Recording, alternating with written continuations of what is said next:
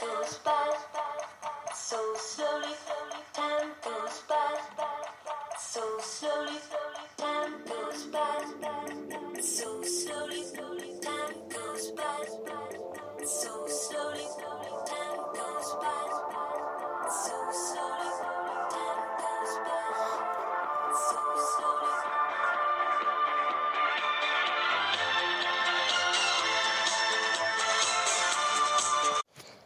Shalom à toutes et à tous. Merci d'être de retour sur le, le DAF pour l'étude du DAF 36 du traité des Darim.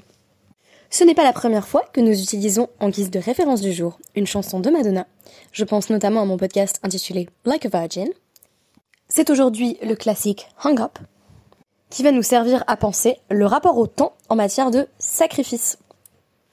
Ce podcast est largement basé sur une vidéo acadème que vous pourrez retrouver dans son intégralité sur le site Academ donc, euh, qui s'intitule euh, Tsav, le retard fautif, et qui faisait partie de mes analyses sur la paracha. Donc vous allez voir aujourd'hui comme on peut observer une euh, interaction intéressante entre la parachat Tsav et la notion de pigoul telle qu'elle est exploitée à travers ce DAF 36 du traité Nedarim. Alors, en matière de korbanot, on va essayer de montrer que tout est une question de temps. Euh, donc, time goes by so slowly, but in fact, we do need um, to offer sacrifices as early as possible.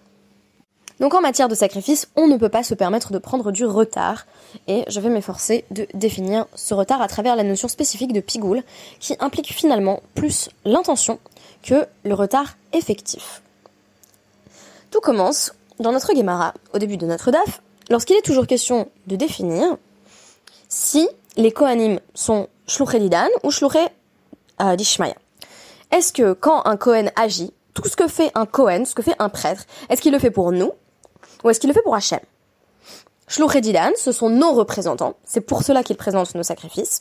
Ils font notre œuvre en quelque sorte, ils sont des prolongements de nous-mêmes. Ou alors, ils sont Shluché d'Ishmaïa, c'est-à-dire représentants des cieux, et c'est au nom d'Hachem qu'ils agissent.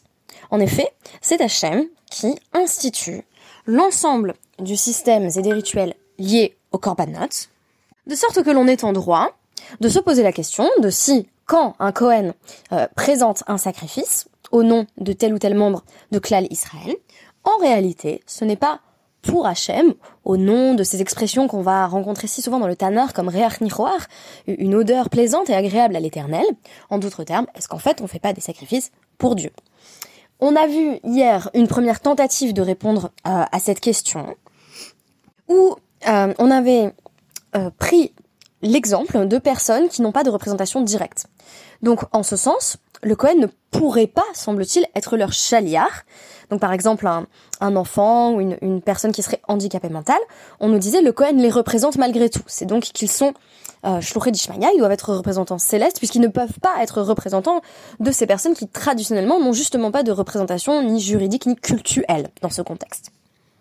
Or, la Guémara avait repoussé euh, cet argument en disant que c'était la spécificité des Mechosre Kaparin, euh, des personnes qui sont en attente d'expiation, que euh, peuvent être représentés, y compris par exemple par le mari euh, d'une femme qui aurait donné la vie et qui ne serait pas euh, en capacité d'apporter son propre sacrifice, donc notamment une femme handicapée mentale. Donc, en matière de, de sacrifice pour les Mechosre Kapara, pour les personnes qui sont en attente d'expiation, on aurait la possibilité d'une sorte de représentation sans représentativité. Euh, ce qui signifie qu'on peut avoir un chaliard sans être juridiquement tenu responsable de ses actes. Et donc le Cohen pourrait tout aussi bien être euh, chaliard d'Idan, c'est-à-dire le représentant du peuple et non le représentant de Dieu, euh, puisque euh, ces personnes pourraient bel et bien être représentées sans avoir elles-mêmes de représentation culturelle et juridique. Aujourd'hui, tentative de répondre de nouveau à la question, on nous propose une Mishnah qui va nous dire, donc à euh, chez Piglou Bamigdash, les Kohanim qui ont fait Pigoul euh, dans le temple, on va traduire très simplement et après je vais vraiment expliquer ce que signifie le Pigoul. Le Pigoul, c'est un sacrifice que euh, fait le Kohen. Et au moment où il le fait, il a l'intention de le consommer au mauvais moment, de le consommer trop tard. Donc c'est l'intention d'être en retard. Par opposition à notar qui serait le retard véritable.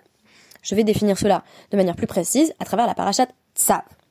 Donc, reprenons. Les prêtres qui ont fait pigoule dans le temple, qui ont, eu une intention euh, mauvaise au moment du sacrifice, mais idin chayavin. Si c'était volontairement, euh, c'est-à-dire en sachant très bien qu'ils avaient euh, un temps délimité, un temps X pour consommer le sacrifice, ils se sont dit bah moi je vais le consommer plus tard, donc ça c'est ce qui s'appelle méside, une transgression volontaire, chayavin, ils doivent, ils doivent payer puisqu'ils ont fait perdre euh, de l'argent aux propriétaires du sacrifice. Enfin, je veux dire, vous imaginez, le sacrifice, c'est investir euh, dans une bête euh, qui représente une valeur monétaire donnée pour la famille qui la possède, et dire je l'amène en sacrifice, donc je perds de l'argent pour faire une offrande à Hachem. Donc là, il faut que le Cohen rembourse. Ah, shogegin pturi. Mais si le Cohen avait l'intention, par exemple, de, consommer l'offrande trois jours après, mais c'était un Cohen très ignorant, qui ne savait pas du tout que c'était interdit, alors, il est pas tour. Donc, il est exempté de remboursement. Et là, chez Pigoulan Pigoul. Mais qu'il l'ait su ou pas qu'il n'avait pas le droit euh, de consommer le sacrifice après une durée déterminée, euh, ce qu'il a pigoulisé et pigoule, euh, donc on, on, réfléchira à une traduction, on pourrait dire ce qu'il a euh, ce qu'il avait l'intention de sacrifier trop tard euh, est considéré comme euh, disqualifié. Pigoul, c'est un peu comme Passoul, hein, en l'occurrence. et donc on nous dit, bah, Iyamart bishlama hainu chez Pigoulan Pigoul. Ça, ça semble nous montrer que les Kohanim sont des représentants du ciel. et donc, c'est pour ça que leur intention est disqualifiante. Parce qu'en fait, peu importe le propriétaire de l'animal, en réalité, euh, le Cohen interagit en quelque sorte directement avec Hachem. Et donc pour Hachem, le sacrifice qui est présenté ici est indigne. Mais, et là Yamar Havo. Mais si tu dis que ce sont nos représentants à nous, Amai, Pigoulan, Pigoul. Pourquoi est-ce qu'on dit que euh, le problème d'intention qu'ils ont eu euh, est rédhibitoire? Les malais, on n'a qu'à simplement dire que donc euh, le propriétaire de la bête peut dire Shlicha euh, shayatair euh, les takone, vélo les avate. Quand je t'ai désigné comme mon représentant, c'était pour que tu fasses le sacrifice bien, pas pour que tu le fasses mal. En d'autres termes, si on disait Shluchedidain nous représente, on devrait avoir à un moment donné la possibilité pour le propriétaire de la bête d'objecter en disant bah t'as pas fait ce que je t'ai demandé. On nous dit Amri. Les sages répondent à, ce sujet. Sha'ane Pigoul. C'est différent en matière de Pigoul. Parce que là-dessus, le Pasouk, dans la parachat Tsav, euh, Vayikra 7, 18, nous dit euh, Lo euh, ça ne lui sera pas compté. Il faut savoir qu'il y a deux interprétations de lo. Ça ne sera pas compté au propriétaire de l'animal. Ça veut dire en gros le propriétaire de l'animal il y peut rien si son sacrifice a été mal fait. C'est vraiment le Cohen en fait qui est responsable. Mais euh, ça veut dire aussi, et je vais le présenter dans un instant, euh, il a été mal pensé. Ça veut dire quoi? Que le Cohen a eu une intention euh, invalidante. Et donc Mikol Makon, qu'est-ce que ça veut dire? Que quel que soit le cas, la pensée problématique euh, du Cohen est susceptible d'invalider le sacrifice quand bien même le propriétaire, lui, euh, n'aurait pas donné son consentement à un sacrifice de ce type. Donc on a ici, c'est ce que l'Agmara est en train de nous dire, une dissociation spécifique entre euh, le propriétaire de la bête et le Cohen. Alors qu'en général, on pourrait s'attendre à ce que bah, justement le propriétaire de l'animal puisse demander des comptes. On voit d'ailleurs que si c'était Méside, si le Cohen a volontairement gâché l'animal en quelque sorte, il est obligé de rembourser. Euh, si ce n'est pas le cas, on nous dit ben il y a dissociation entre les deux. Le problème est purement situé du point de vue euh, du euh, du Cohen. Donc on nous dit, pour l'instant, ça n'a pas non plus suffisamment prouvé que les Kohanim étaient euh, ni Shluchedidan ni Shluchedishmaya. On n'a pas de preuve définitive à ce stade. Moi, ce qui m'intéresse, c'est pas seulement cette question, qui est d'ailleurs passionnante. Est-ce que les Kohen agissent vraiment en notre nom, en fait, parce que nous, on a besoin de faire des sacrifices? Euh, ou est-ce que c'est directement dans un rapport à la transcendance? C'est une question essentielle. Moi j'avais surtout envie de parler de Pigoul, parce que le début euh, de notre euh, de notre du jour, qui est techniquement le DAF était consacré à ça. Alors, je vais dire donc quelques mots sur la paracha Tsav, qui va nous donner en vérité en un seul passouk les lois du Pigoul. la paracha Tsav se situe, comme je vous le dis, dans le Sefer Vayikra, et dans le Sefer Vayikra, de manière générale, on est en pleine description des rituels sacrificiels. Donc, euh, notons que le pigoul s'applique essentiellement dans le cadre de euh, shelamim. Donc les shelamim, c'est des sacrifices de paix qui sont offerts volontairement. Il y a des sous-types de shelamim, de sacrifices de paix, qui sont appelés neder, ah, on est toujours dans le sujet, hein, ou nedava. Neder peut se traduire par offrande votive, et nedava par offrande volontaire.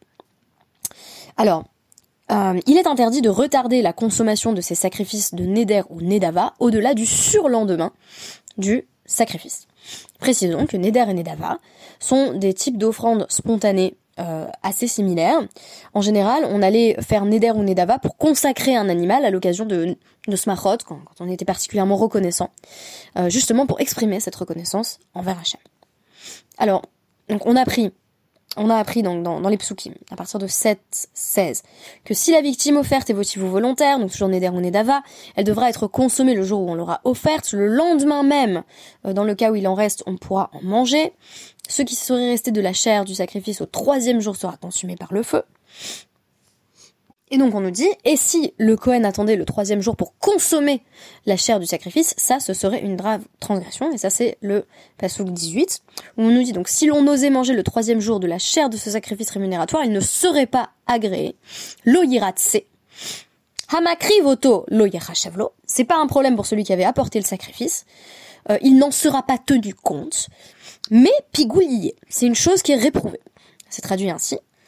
Euh, et la personne qui en mangerait en porterait la peine. Qu'est-ce que ça veut dire? Bah normalement c'est le Cohen qui mange. Et donc là, c'est lui euh, qui, s'il décide d'agir sur ce pigoule, sur ce retard, et de consommer l'animal, euh, donc au-delà du surlendemain, eh bien il y a là une chose réprouvée, et celui qui en mangerait en porterait la peine.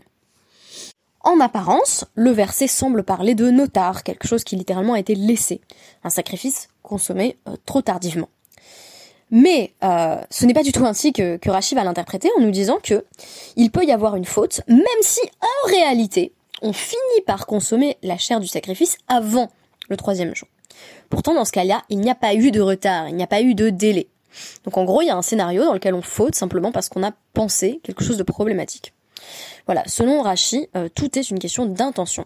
Parce que c'est, c'est qui, celui qui fait pigoul, c'est Bimechachev, euh, Besherita, les Ochlo, Be Bashlishi, Hagatuv Medaber. Donc le verset nous parle de quelqu'un qui, au moment où il a fait le sacrifice, au moment où il a fait l'abattage, il s'est dit, tiens, tiens, je le mangerai bien dans trois jours. Alors je rappelle que on a vu dans l'Agmara qu'il y avait un cas de Mésine, quelqu'un qui s'est dit super, je vais faire en sorte que ce sacrifice soit raté, soit invalidé, et qui doit rembourser bien sûr, et celui qui s'est dit bah, je le mangerai bien dans trois jours parce qu'il ne connaissait pas du tout les règles du sacrifice. Le Rajbam, Rabbeinu Shmuel ben Meir, qui a vécu au XIIe siècle, euh, précise d'ailleurs que les sages ont déraciné le sens littéral du verset, Rachamim akruhu mi, pshuto, euh, pour en faire une question d'intention de pensée. À savoir, pour nous dire que à l'une des étapes du sacrifice, la shereta, le Kohen a pensé à ne consommer le sacrifice que bien plus tard. Et donc, c'est cette pensée qui rend le sacrifice abominable à ce moment-là, et pas la consommation tardive. Cette interprétation se base sur le verbe, donc yechachev, lo yechachev. On a dit que ça signifie euh, littéralement il n'en sera pas tenu compte. Mais cela peut aussi se traduire ainsi, cela ne sera pas pensé. Les commentateurs y voient une allusion à une autre pensée, celle du Cohen, et c'est ça qui crée le pigoul. La question de la traduction de pigoul pourrait être d'ailleurs intéressante. Le Ibn Ezra au XIIe siècle propose euh, de s'inspirer de la traduction du Targum Onkelos en disant c'est merachak, c'est éloigné. Et le Nessiv euh, va aller plus loin, donc en proposant maous, c'est répugnant. ce qui est tiré des connotations de dégoût moral exprimées par le pasouk. Des conclusions différentes émergent de ce traitement de l'intention en matière de disqualification des sacrifices. Tout d'abord, on peut remarquer qu'un sacrifice n'est pas seulement un geste ou une série de gestes ritualisés, mais une continuité d'intention et d'attention. Le sacrifice est un acte plein de sens à chacune de ces étapes. Est-ce pour cela que l'on délègue au Cohen Peut-être. Le Cohen est spécialisé dans les sacrifices, et on estime que seul le Cohen pourra accorder, si Dieu veut, une intention pleine et entière à chacun de ses actes dans la réalisation des différentes étapes du sacrifice. Peut-être est-ce en cela que les Kohanim sont aussi nos shluchim, nos représentants. Le korban, pour avoir un sens, doit donc être investi de kavana constante, de concentration et d'intentionnalité. Le geste est indissociable de la pensée qui l'accompagne. Notons qu'à l'heure actuelle, ce sont nos prières à nous qui ont remplacé ces korbanot. Alors il faut justement essayer d'avoir la même continuité d'intention et d'attention lorsque l'on prie. Et de manière générale, ce serait un principe que l'on ferait bien d'appliquer à nos actions rituelles, en nous disant que si l'intention est contraire au sens de l'action que l'on fait, celle-ci se retrouve comme invalidée, voire même maous, moralement répugnante. Mais justement, pourquoi cette connotation de dégoût moral? Eh bien, c'est à travers la relation au temps qu'il faut penser ce dégoût. Rappelons que la consommation du sacrifice fait partie intégrante du processus. C'est ce qui va parachever le corban.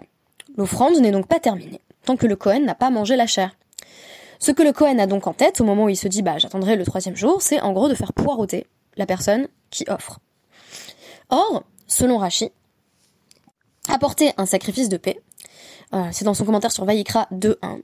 Tout d'abord, c'est souvent le fait du pauvre. C'est le pauvre qui, dans sa reconnaissance, va offrir, et ce qu'il apporte est appelé nefesh, son âme. En fait, il a mis tous ses moyens, il a tout investi dans cette offrande. Donc, je rappelle que le korban chez la mime, c'est une demande de paix. Et à cela, le Cohen répond, eh ben, t'attendras le troisième jour. Donc, tu peux bien patienter, en fait. Et ce faisant, le sacrifice est comme suspendu. C'est là qu'on verrait une faute éthique de taille. Ce qui est abominable, c'est pour le Cohen de dire Attends. C'est un impardonnable retard éthique. On songera ici peut-être au passage de Ta'anit 21 que nous avons déjà étudié, où Nahum Ishgamzu euh, prend un moment, ne serait-ce qu'un instant de retard, euh, pour euh, décharger son âne, et a devant lui un pauvre, qui l'implore de lui donner à manger, et le temps qu'il décharge son âne, ce pauvre meurt. Illustration saisissante de l'impossibilité éthique de faire attendre quiconque se manifeste devant moi et m'implore. Ici, on perçoit bien la responsabilité du rôle du Cohen en tant que chaliar. Qu'il soit chaliar du peuple ou chaliar d'Hachem, la médiation ne saurait attendre. Merci beaucoup et à demain.